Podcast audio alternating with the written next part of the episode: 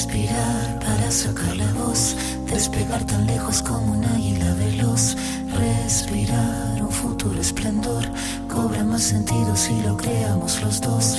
Liberarse de todo el pudor, tomar de las riendas, no rendirse al opresor. Caminar erguido sin temor, respirar y sacar la voz.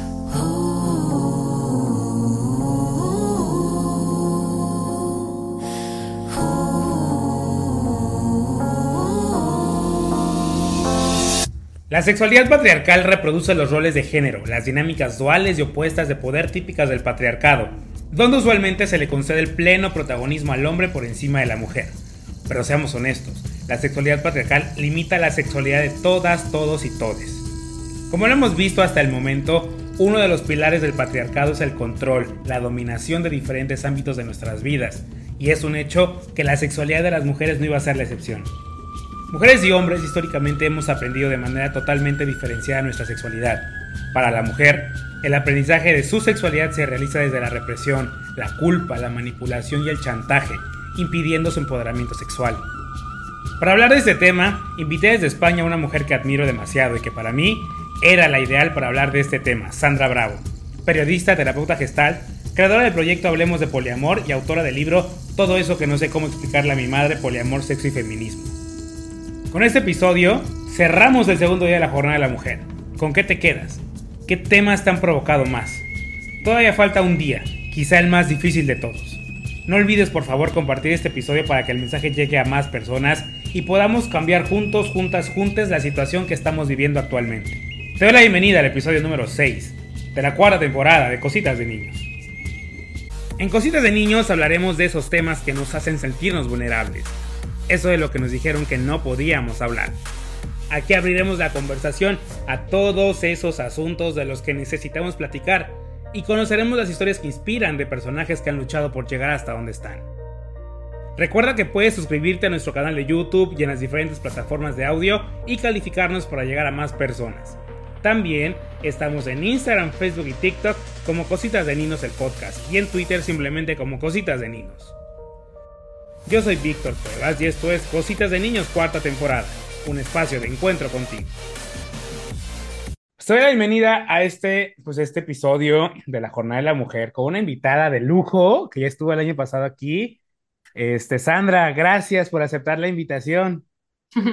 Gracias a ti, Víctor, muy contenta de estar en este espacio. Eh, pues hoy vamos a hablar de un tema que muchas veces dejamos de lado, pero que es muy importante y que ha sido uno de los grandes efectos, quizá uno de los grandes temas que el machismo, el patriarcado ha afectado a las mujeres y es el tema de la sexualidad.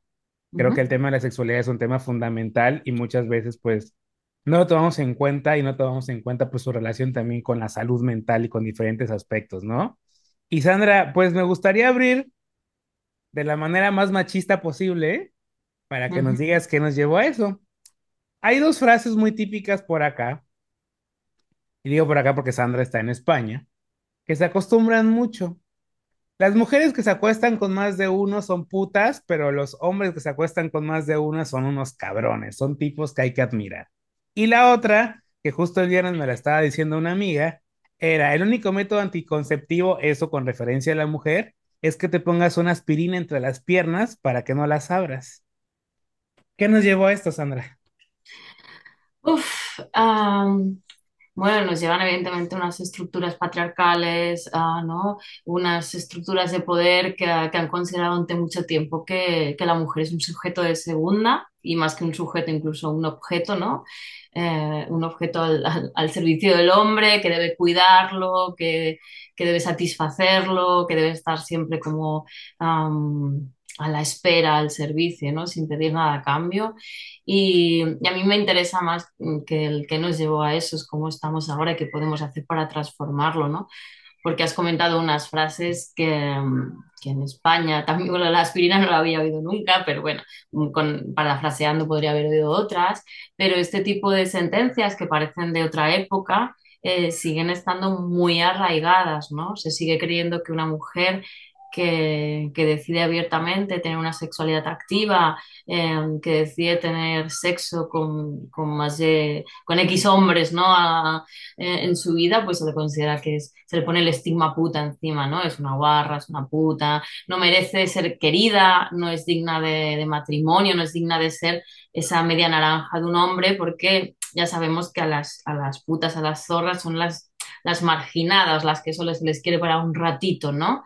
Y siempre se carga la responsabilidad en la mujer en vez de mirar las estructuras patriarcales que nos llevan a pensar esto, ¿no?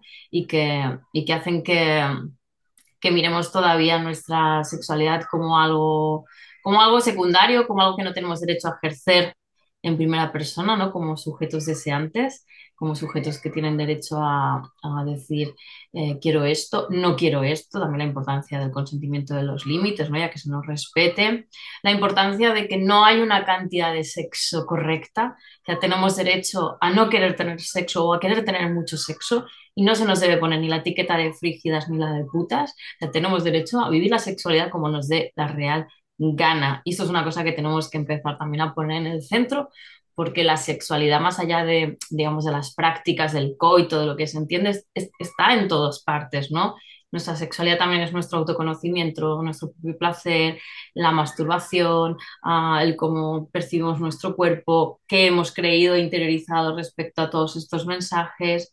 De ahí la importancia de que eh, vayamos mostrando la diversidad de opciones y vayamos como desterrando todas estas creencias y todas estas estructuras que todavía tienen muchísimo poder hoy en día en nuestra sociedad. Y dijiste una cosa importante, la importancia de la sexualidad. ¿Cuán importante es la sexualidad en la vida de las personas? Porque como bien lo dijiste, ¿no? Muchas veces, y sobre todo ustedes, y bueno, lo hablaremos más adelante, incluso cuando ya una mujer es madre, como que ya relega su vida sexual y es como que no, ya me tengo que dedicar a mis hijos, a mi marido o a esto, ¿no? O muchas veces te dedicas a muchas otras cosas, pero la sexualidad la dejas a un lado. ¿Qué tan importante, qué tan relevante es la sexualidad en la vida de las personas? La sexualidad siempre está presente, incluso en personas, por ejemplo, asexuales, ¿no?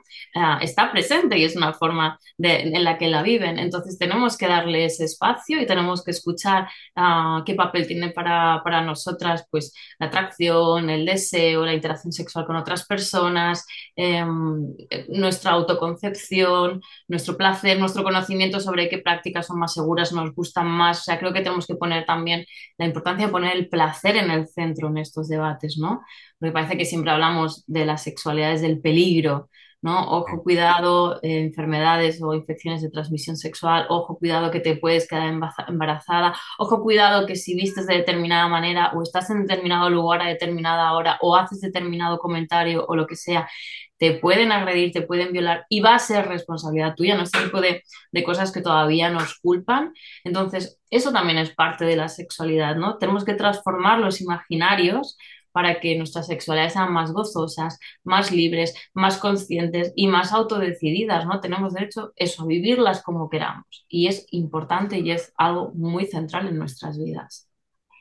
Y mencionabas algo importante, tener esta libertad de elegir con quién, cómo, cuándo, dónde, como yo quiero.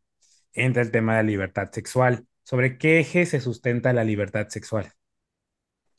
A veces confundimos libertad con libertinaje, ¿no? Que esto es una de las grandes cosas que nos llevan a estos debates.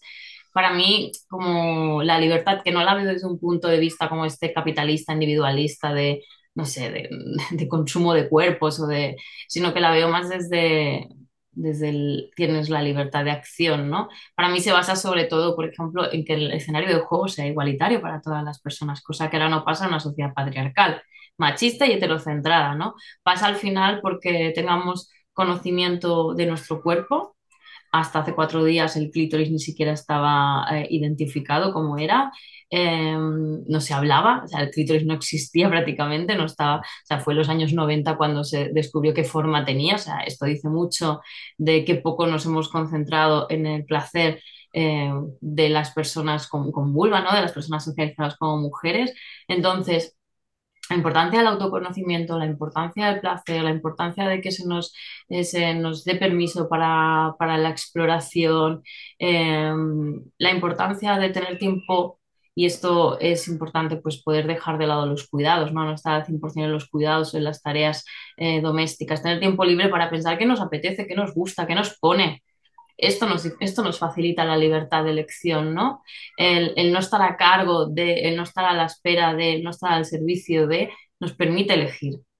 Entonces, la importancia de, para mí, la libertad sexual o la capacidad de elegir va por ahí de que tengamos uh, un, un, escenario que nos permita sentirnos eh, libres, seguras, eh, deseadas, deseantes, con tiempo, eh, con conocimientos, con apoyos, para poder ejercer nuestro, nuestro placer. En los años 60 se inició en Occidente la revolución sexual, la llamada revolución sexual. Tuvo un impacto importante en el rol de la mujer y sexualidad porque yo leía, ok, sí, sí lo tuvo, pero luego en los ochentas regresamos una vez más a volver objeto a la mujer y un objeto al servicio del hombre. Esta, esta parte de la revolución sexual sí tuvo un impacto, sí funcionó. Ahorita podemos ver algún como efecto de esto la revolución sexual, yo creo que todas las revoluciones tienen, tienen, su importancia, lo tuvo.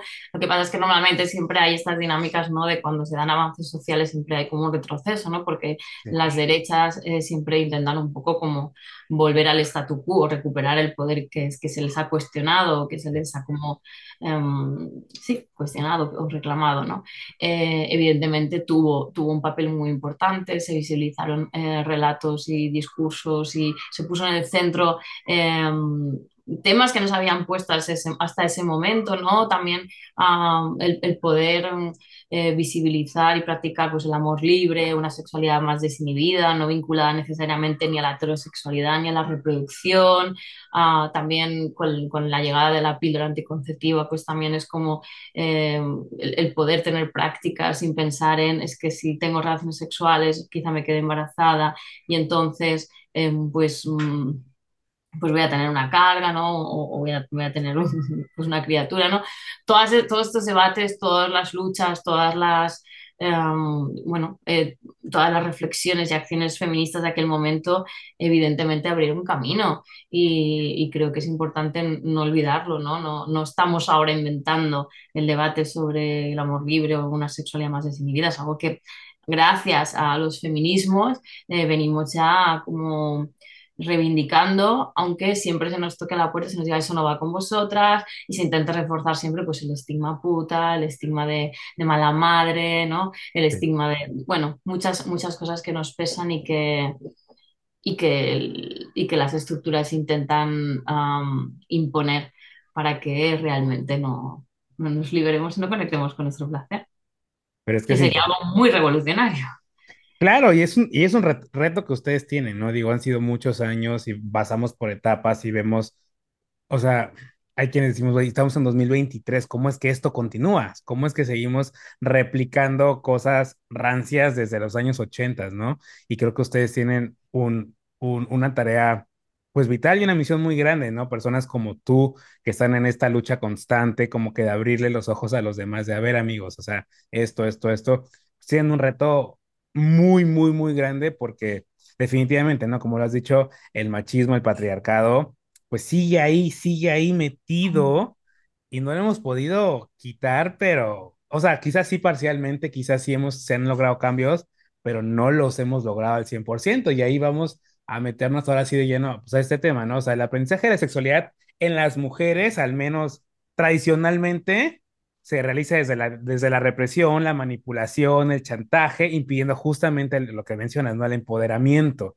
Eh, lamentablemente, en ese sentido, pues educa a las mujeres para ejercer una sexualidad puesta al servicio del hombre, falocéntrica y basada en la penetración. O sea, solamente lo que importa es la penetración. Incluso, pues como decíamos, ¿no? Hacer, hacer un objeto, hasta tener que llegar a fingir orgasmos para no hacer sentir mal al hombre, ¿no? Porque, pues, pobrecito, no se vaya a sentir mal y enfocan pues el placer en el otro, ni siquiera en su propio disfrute personal y de aquí surgen varias preguntas. ¿Qué es la sexualidad patriarcal y cómo uh -huh. ha afectado la vida de las mujeres? Vale. Antes de contestar esta pregunta, a lo mejor luego te pido que me la repitas porque se me olvida. Sí que me gustaría remarcar una cosa, porque antes has dicho que, ¿no? que tenemos un reto muy grande por delante, ¿no? Las mujeres con todo esto. Creo que el reto es colectivo, porque Sí, la transformación de la sexualidad, a- a- sobre todo en, en- en las mujeres, no afecta, no libera solamente a las mujeres. La revisión de la masculinidad o ampliar la mirada también de las masculinidades no solo eh, beneficia a, a, las mujeres, beneficia también a los hombres y, y, viceversa, ¿no? Esto es un trabajo colectivo, no, creo que es importante romper también con este binarismo, que es una de las cosas que más afecta a sexualidad femenina, sexualidad masculina, ¿no? También como ampliar la mirada y ver que todo lo que avancemos y todo lo que trabajemos nos beneficia a cualquier persona, ¿no? Esta importancia también de, de no creer que, que si las mujeres eh, se empoderan o, o, disfrutan más de su sexualidad, eso va en detrimento del hombre, porque aquí nos beneficiamos todas las personas, incluso personas que no tengan prácticas eh, heterosexuales. Y recuérdame ahora la pregunta que me sí. habías No, hecho, no, por no, favor, no, así... no te preocupes. Este, y no, y qué bueno que me corregiste y se me olvidó decírtelo desde el inicio. Yo aquí vengo a aprender contigo, corrígeme y así de, a ver, tipito, o sea, a ver, aquí te voy a corregir, pues sí, yo, yo vengo a aprender como con todos, ¿no? O sea, yo aquí vengo a aprender a reeducarme justamente y corrígeme en el momento que te digas, no, a ver, tipito, eso no se dice No es así. cuestión de, de No corregir, es así. de añadir, ¿no? Porque lo he oído y digo, venga, esto es Claro, importante, que, no, que, que lo tengamos en cuenta también porque es algo positivo. O sea, claro, si sí. trabajamos colectivamente, o sea, re- revisar la masculinidad, revisar la feminidad, eh, romper con los binarismos de género, romper con muchas estructuras, beneficia a, a cualquier persona. Sí, no, absolutamente de acuerdo contigo. Justamente vimos como que en es, como bien lo dijiste y en otra plática también me lo mencionaron, no es que no es solamente somos nosotras, somos todos y es la responsabilidad de todos en cambiar esto. Y lo que te comentaba, que sobre qué era la sexualidad patriarcal y cómo ha afectado es- esto, pues la vida, ahora sí, no solo de las mujeres, sino de todos. Ujú. La sexualidad patriarcal es esa sexualidad eh, muy binaria, ¿no? Muy enfocada en el hombre y la mujer, con unos roles muy marcados, con una mirada heterocentrada, porque mm, ve la sexualidad como algo entre un hombre y una mujer, muy coito- coitocéntrico y falocéntrico, como has mencionado antes, ¿no? La sexualidad es cuando un pene se introduce en, en la mujer, ¿no? Se introduce en una vagina, se introduce en un ano, ¿no? Esto es el, el coito, reproductiva sobre todo, ¿no? Eh, monógama eh, y sobre todo también la, sexualidad patriarcal es una, es una sexualidad muy pensada en que eh, el sujeto que tiene que llevar la iniciativa, que tiene que saberlo todo, que tiene que ser un macho alfa es el hombre, mientras que la mujer tiene que estar eso, pues al servicio, a la espera, no poner en jaque al hombre, ¿no? Estar al servicio de su placer, relegar el suyo propio, mm, saber que, que no puede que no puede ser como mostrarse sexualmente muy activa para que el hombre no la descarte como, como esposa y como, y como mujer de bien, ¿no? Como esta cosa, jugar entre el que no me pongan el estigma de, puta, ¿no? Ni que me pongan el de frígida, tengo que ser activa y satisfacer, pero no puedo tener una sexualidad que lidere. Eh, y la sexualidad patriarcal es eso, afecta tanto a, las personas socializadas como hombres como a las socia- socializadas como mujeres, ¿no? Porque nos mete en roles muy estancos, eh, olvida nuestra diversidad y genera mucha, mucha frustración cuando no encajamos ahí, ¿no?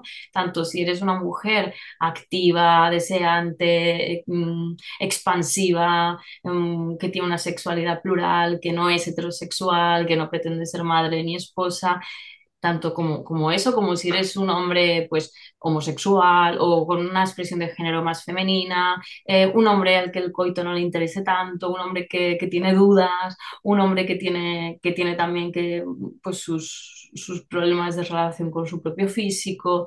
¿no? Es- esto también, también le afecta, por eso es necesario eh, destruir eh, esta mirada, no romper con ella y generar nuevos imaginarios eh, desde una mirada transversal y diversa. Fíjate que ahorita me estoy acordando de otra de las frases que también tienen muy tradicionales en México, y justo porque lo que decías de, de, de, de- de cómo consideran que es una puta, pues que es que la mujer o la esposa debe ser una dama en la calle y una puta en la cama. Y es como, a ver, ¿por qué? ¿Por qué ese concepto? ¿Por qué seguirlo replicando, no? Y justamente sobre esto, ¿qué efectos, ahora sí en concreto, ha tenido todo esto sobre la salud mental, física y definitivamente pues integral de las mujeres. Bueno, eh, muchísimos porque desde um, renunciar al placer es, es tu, a tu autoestima, a, tu salud. No me gusta hablar también de salud porque todo es salud, a tu salud sexual, a tu salud mental, a tu salud física. Es decir, como eh, también esta idea de que tienes que estar al servicio del hombre muchas veces eh, también hace que muchas mujeres acepten eh, prácticas que no desean. Eh, o prácticas que, que no quieren hacer directamente, ¿no? O sea, que, que, se niegan a hacer, pero como, bueno, eh, si saben que él quiere, pues al final, pues aceptan, ¿no? Como que también es más fácil caer en, en, en- en abusos en- dentro de, de la sexualidad si no, si no sabemos que tenemos derecho a decidir. Si no sabemos que tenemos derecho a decir que no, o a ser nosotras las que llevemos la iniciativa, ¿no? Si no conocemos toda la complejidad de lo que es el deseo, de lo que es el consentimiento, de lo que es la, la interacción con, con otra persona, ¿no?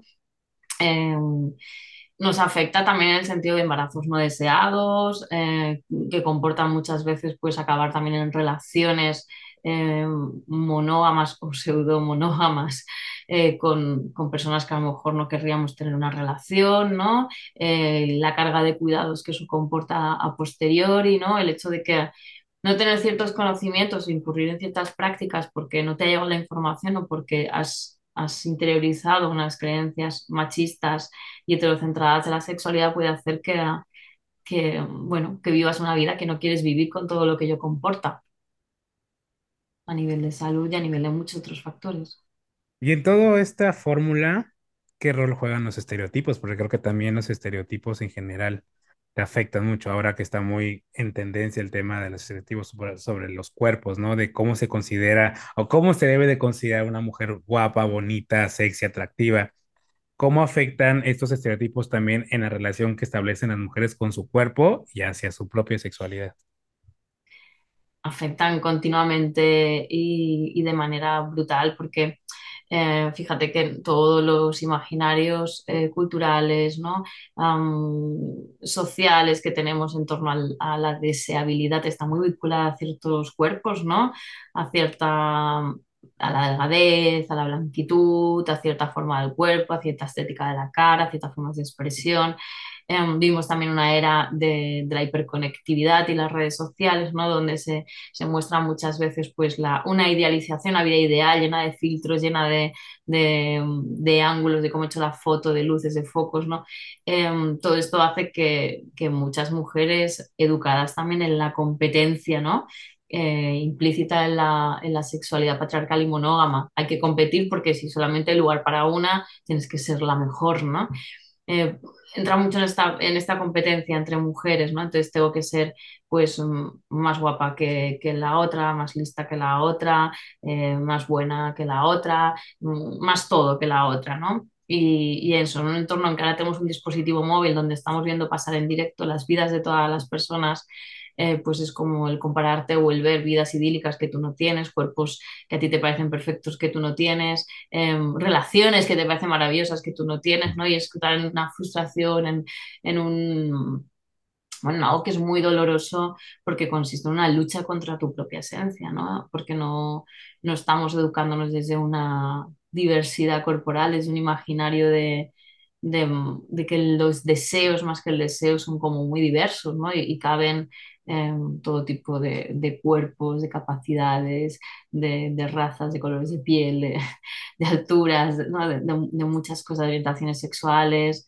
eh, y, y esto es, es importante, pues nos afecta muchísimo, nos merma. Es, es una lucha constante y creo que, que ninguna mujer se escapa nunca de, de esta lucha contra la, la belleza normativa ¿no? Hay mucha gordofobia interiorizada, hay, bueno, hay mucho dolor ahí. Y también afecta a los cuerpos o a las personas socializadas como hombres, ¿eh? Pero en las mujeres es especialmente mm, como relevante Sí. porque vivimos en una sociedad eh, patriarcal. Y vamos a meter a un elemento, a otro ingrediente a esta fórmula.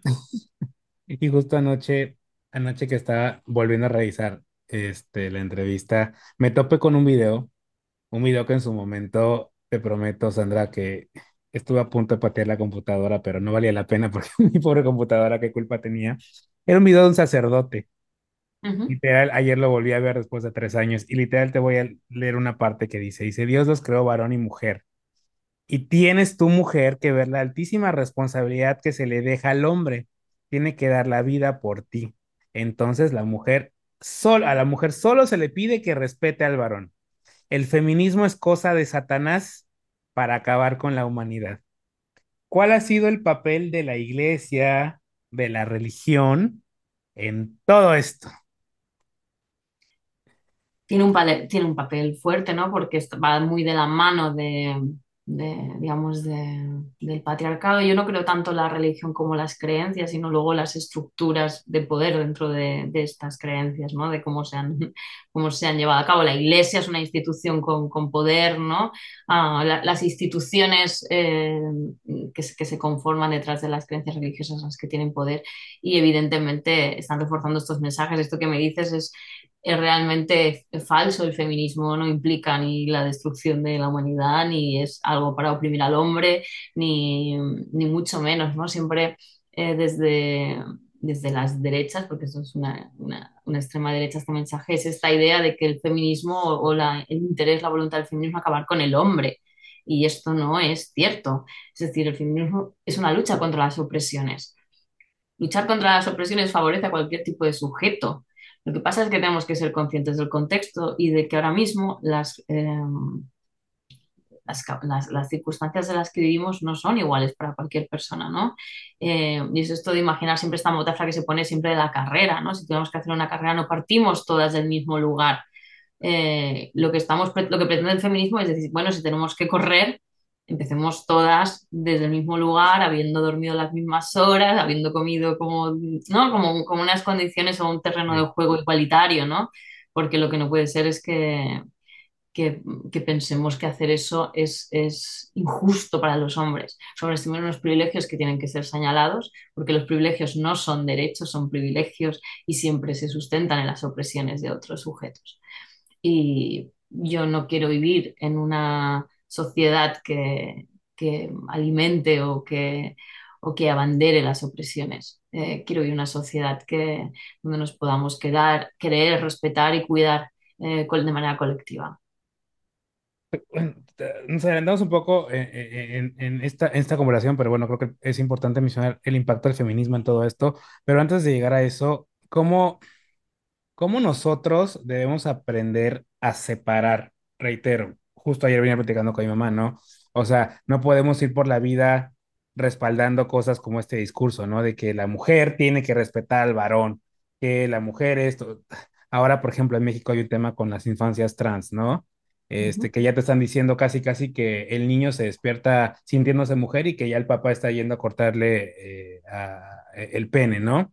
¿Cómo, cómo aprender o cómo no llevarnos por este tipo de discursos? ¿Cómo tratar de racionalizar y decir, a ver, no, a ver, algo tiene de falso, mejor vamos a revisar? ¿Cómo nosotros como seres humanos podemos como separar todo esto para no caer en este mismo discurso de odio? Porque ya es demasiado discurso de odio. Yo creo que a veces al discurso de odio hay que combatirlo con amor, con humor y con la pregunta. Ah, creo que es una manera bonita de desmontarlo, ¿no? Es decir, cuando alguien te viene con argumentos de este estilo súper grandes, muchas veces ah, los puedes confrontar de diversas maneras, pero creo como que el, el poder mostrar la diversidad de otros ámbitos, el poder eh, repreguntar para hacerles eh, caer en su propia trampa o, dar, o, dar, o, que, o, que, o, que, vean, ¿no? O que tú veas que realmente no hay argumentos eh, de, de, peso detrás.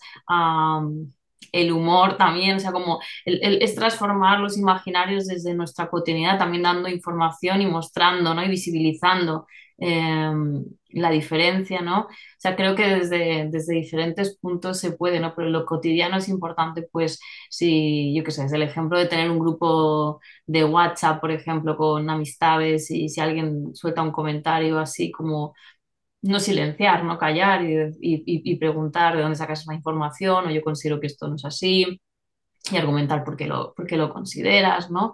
El también el, al final empezar a también alzar la voz desde, desde cada, cada, cada uno desde donde pueda y con las herramientas que tenga, ¿no? Pero es como visibilicemos la diversidad y, y demostremos eso desde, desde el mostrar otras, otros ejemplos, desde la pregunta o desde el humor que, que no tienen razón. Es como si, por ejemplo, el feminismo, con este ejemplo del feminismo, quiere acabar con el hombre, es, ponme algún ejemplo de cómo acaba con el hombre. Y es, como, y, y es verdad que hay gente que tiene, o sea, las, las extremas derechas a veces tienen argumentos muy sencillos, uh, muy, como, como, no me sale la palabra, como muy falaces, que son muy facilones, ¿no? Pero, pero yo creo que llevarlos un poco desde la pregunta con, contra la pared también eh, les deja, les deja en evidencia muchas veces. Y retomando el feminismo, ¿cuál ha sido el impacto del feminismo? Porque creo que muchas veces no, o sea, vemos al feminismo desde una perspectiva errónea.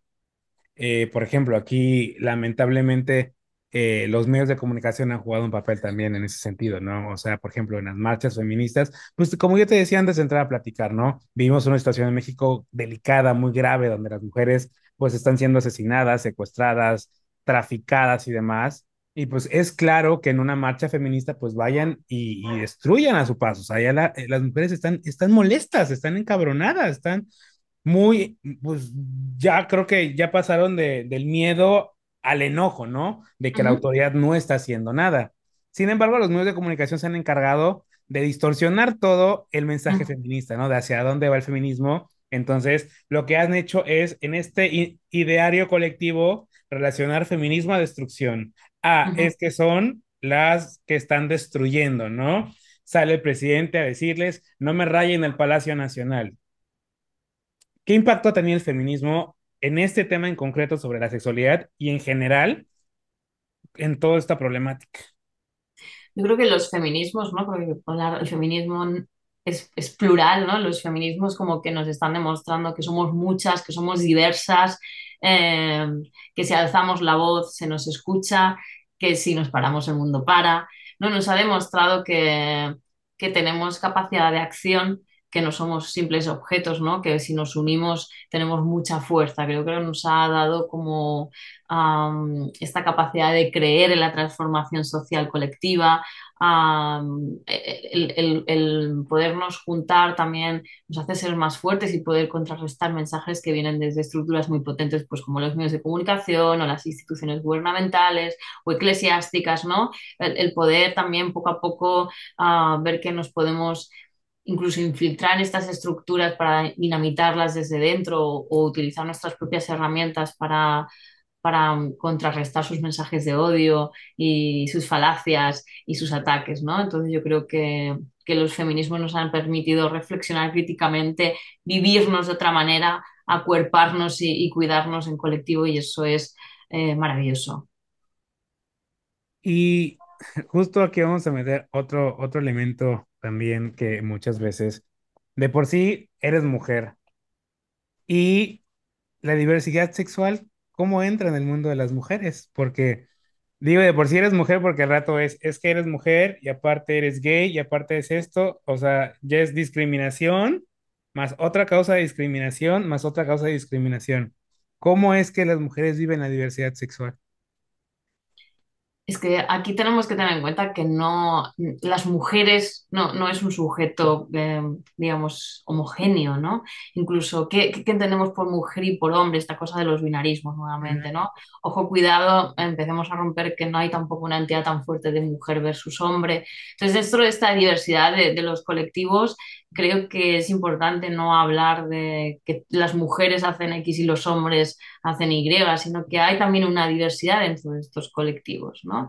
Eh, y que tenemos que tener en cuenta la interseccionalidad. Esto es importante, esto es importantísimo, la mirada. No es lo mismo la vivencia que tiene una mujer blanca, eh, rica, eh, occidental, que vive en Europa, eh, que tiene un cuerpo normativo y que es heterosexual, que una mujer negra, pobre, migrada, uh, que se considera que ilegal dentro del país donde vive, gorda y lesbiana.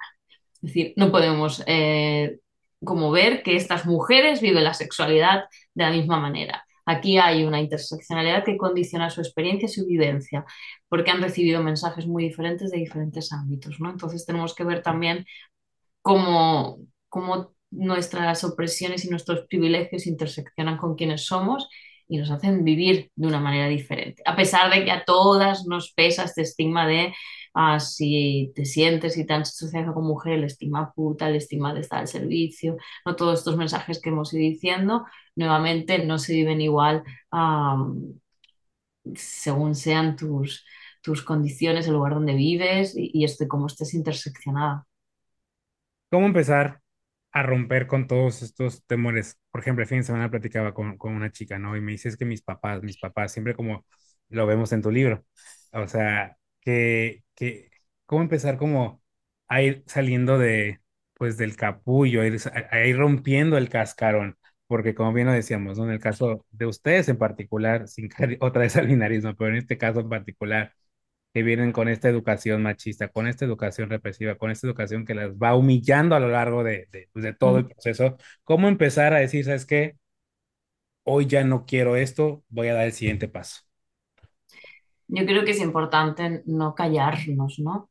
Y a veces este no callarnos no significa que cojas un micro y, y, y alces la voz y le cuentes a todo el mundo lo que te pone, sino el poderlo compartir con una amiga. Es decir, también vivimos una sociedad que nos ha dicho que no podemos hablar entre nosotras mismas de masturbación, de qué nos gusta, de qué nos pone, de qué nos da miedo.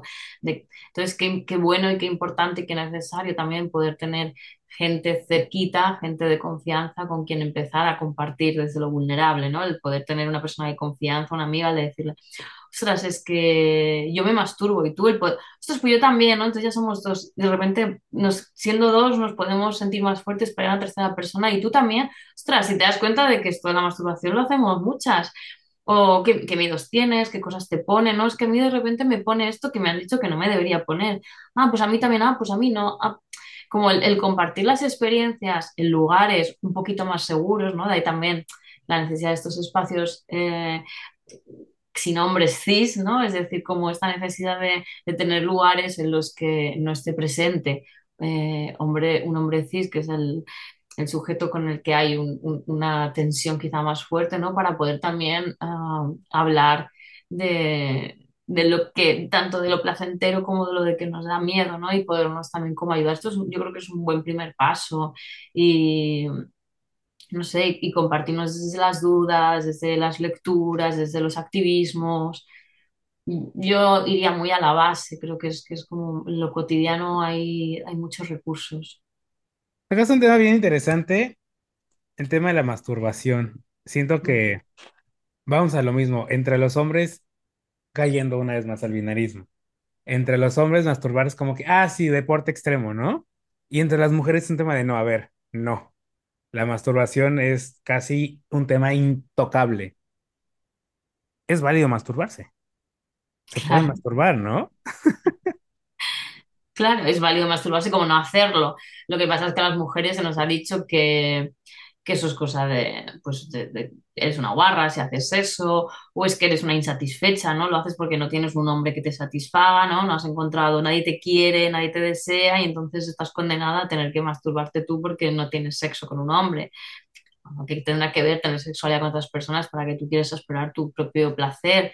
Nuevamente lo que te comentaba, durante mucho tiempo se ha invisibilizado eh, el clítoris, que es el órgano de nuestro cuerpo que, cuya única función es dar placer. Entonces, hasta hace cuatro años, ay, cuatro años, no, cuatro días me refiero a nivel simbólico, no se sabía de, de su fisonomía, es decir, como que mm, no se ha hablado nunca de, de, lo que era un clítoris. Las feministas de los años de la revolución sexual empezaron ahí como, o sea, todavía les no, no sabían lo que era un clítoris a pesar de que empezaron a, a explorar su propia sexualidad, ¿no? Es decir, no tenían una foto, un dibujito.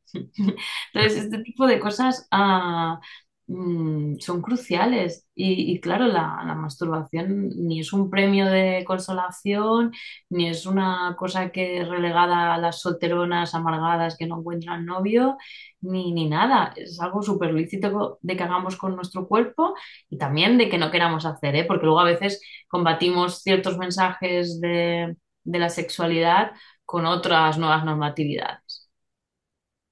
Y en todo esto, hace, bueno, hay una serie que a mí me marcó mucho, tendrá 13 años que la vi, se llama Las Aparicio, igual si tienes alguna oportunidad de verla. Es una serie que a mí me, me cambió muchas perspectivas respecto a la mujer, sobre todo en el, en el ser sexual justamente, ¿no?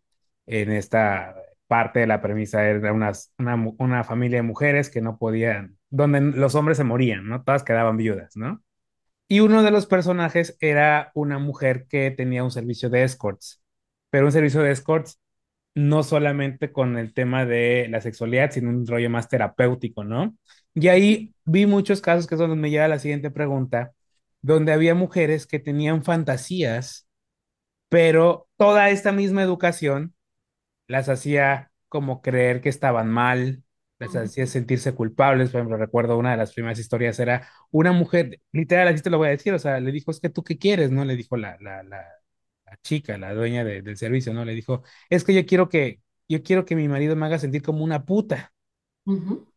Y dice, pero es que se lo digo y se ofende y me, y me humilla y no sé qué. La sexualidad tiene límites, Sandra, o sea, la sexualidad tiene un límite, tiene que ser A, B y C y no puedes probar X, Y y Z.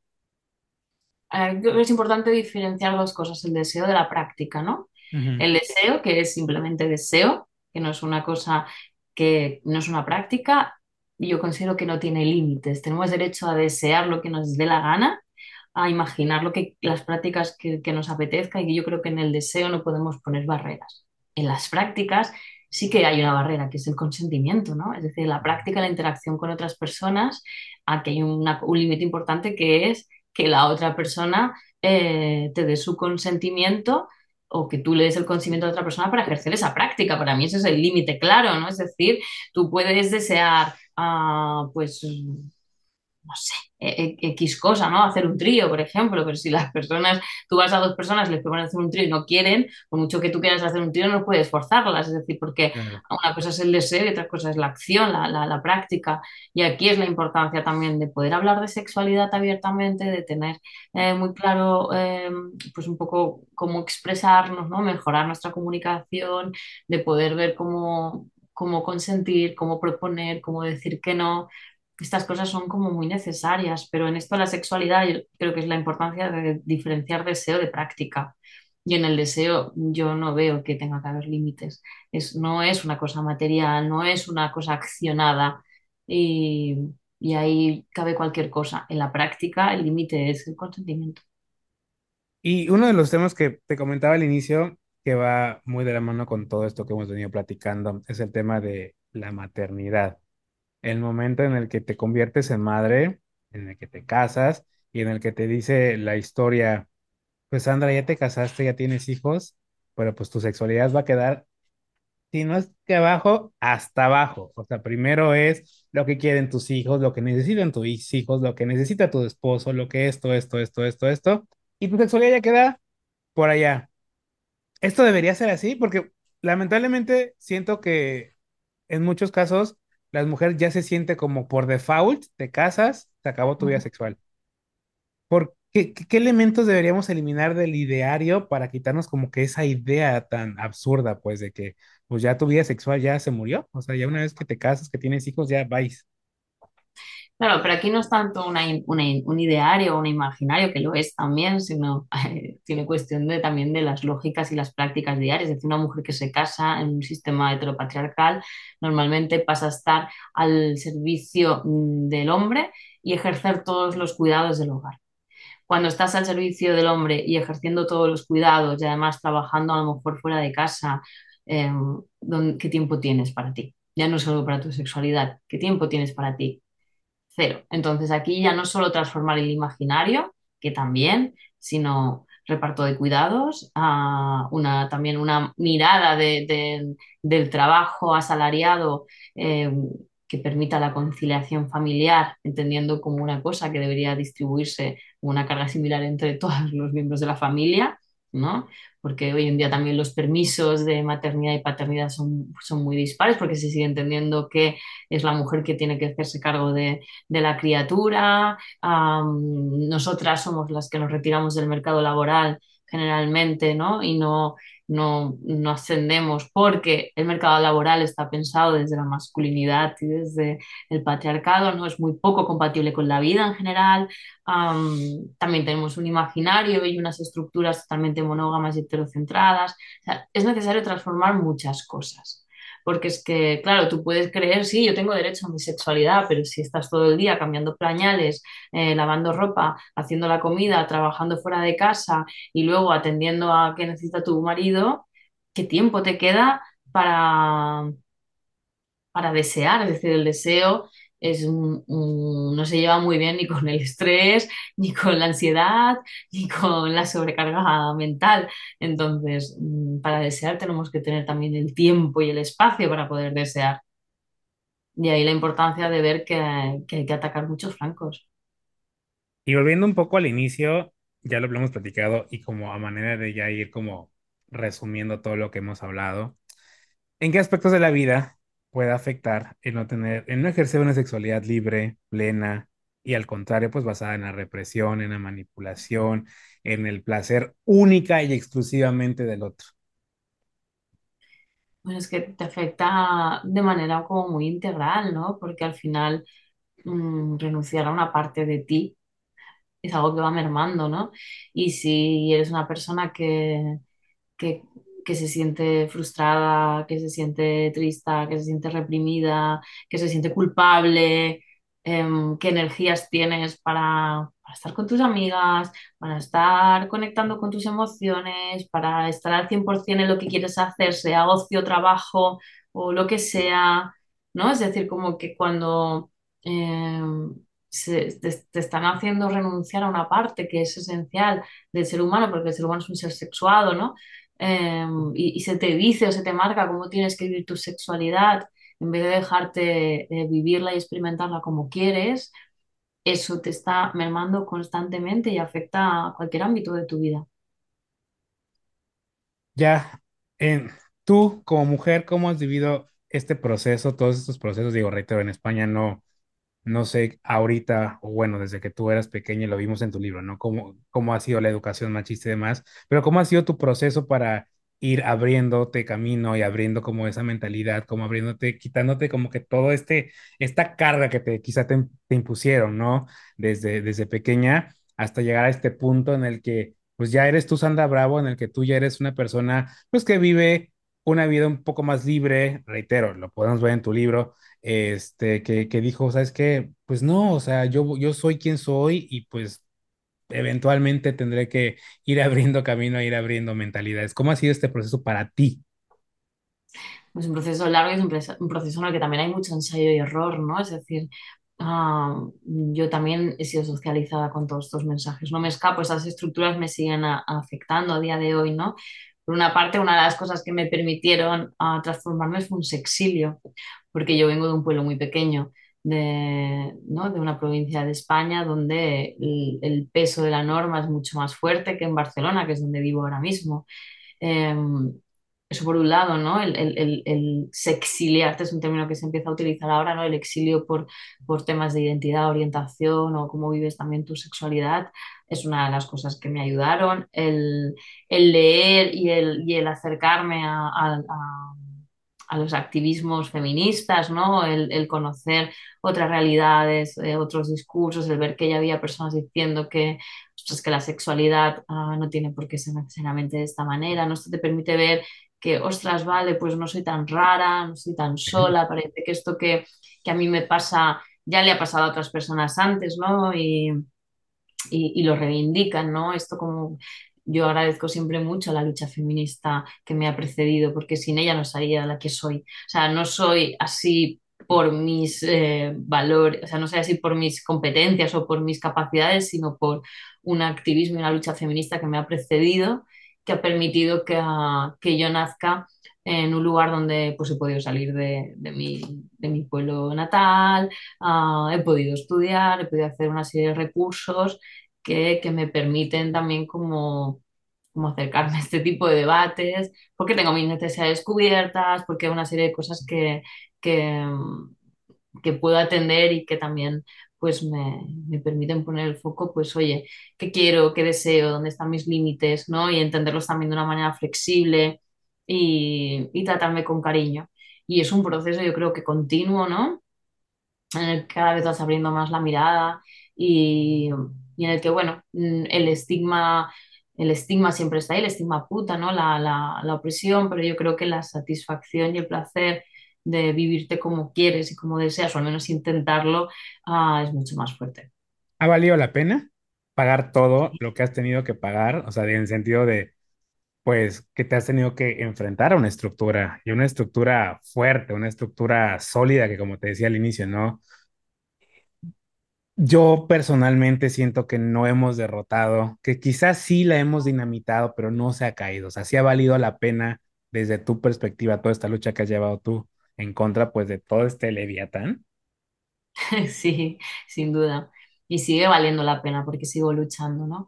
Y también mi activismo eh, o la intención de mi activismo es que otras personas que vengan detrás de mí tengan también acceso y visibilicen ciertos discursos y ciertas prácticas y ciertas vivencias que les permitan sentirse más acompañados, ¿no? Eh, vale la pena y, el esfuerzo evidentemente no, no recompensa. Y creo que teniendo una mirada positiva, a pesar de que nos queda mucho trabajo por hacer, también hemos adelantado mucho, ¿no?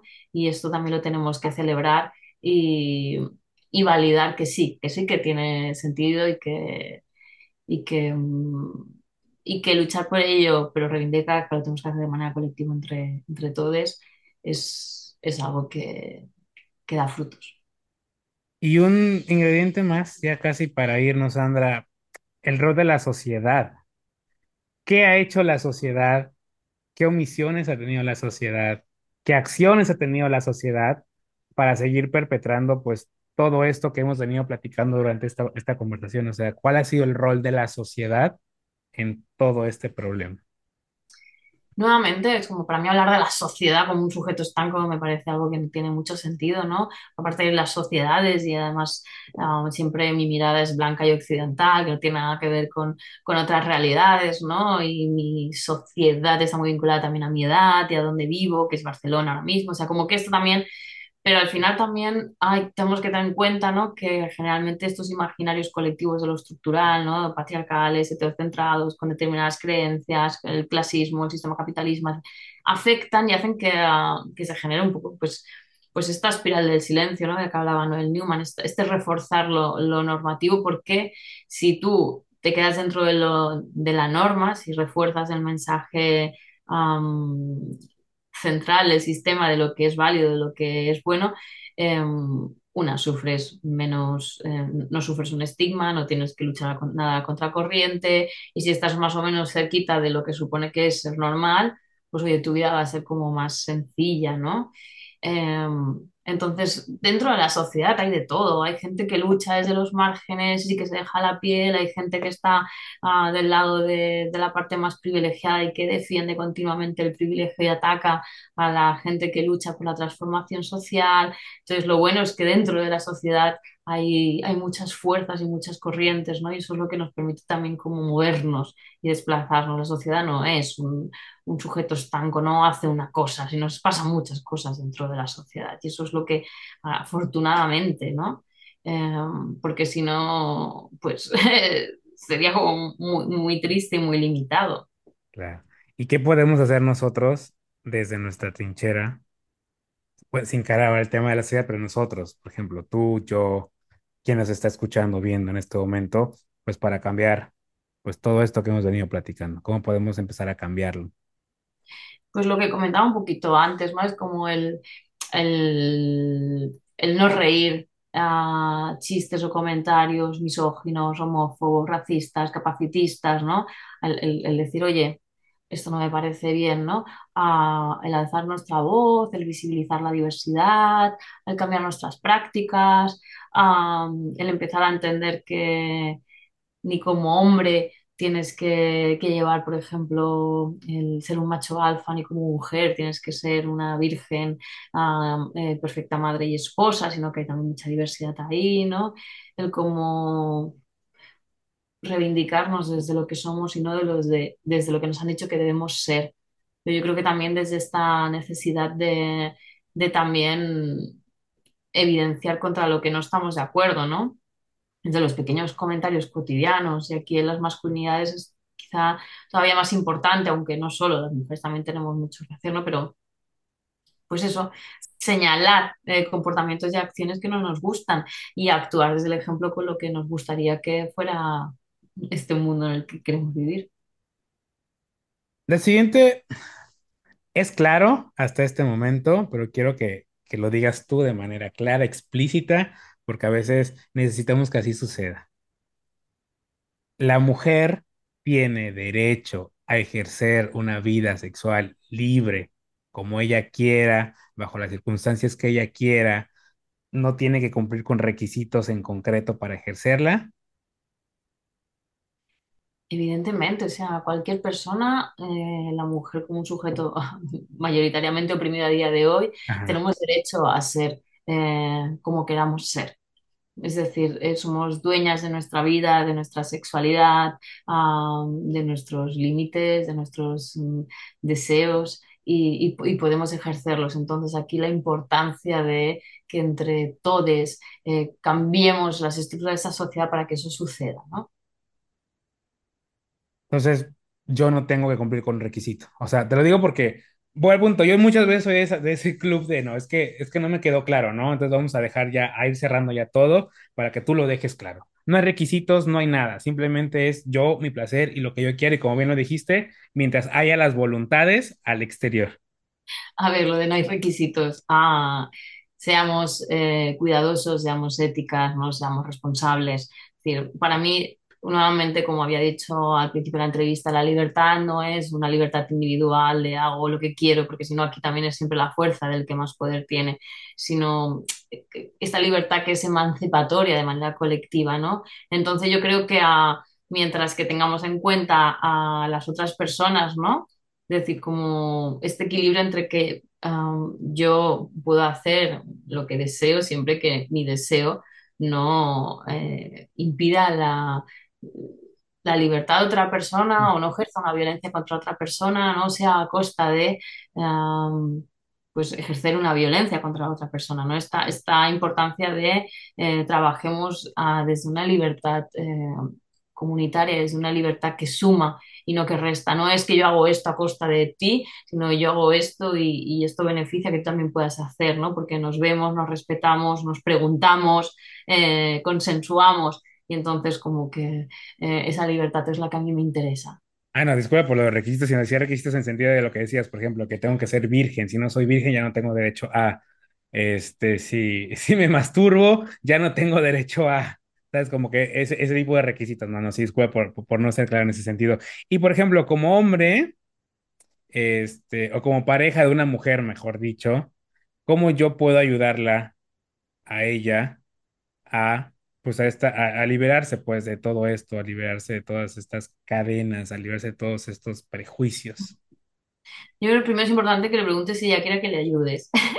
Ok, sí, Porque a veces también esta mirada paternalista de que nos tenéis ¿no? Como e-, esto por- eh, pensando por ahí, ¿no?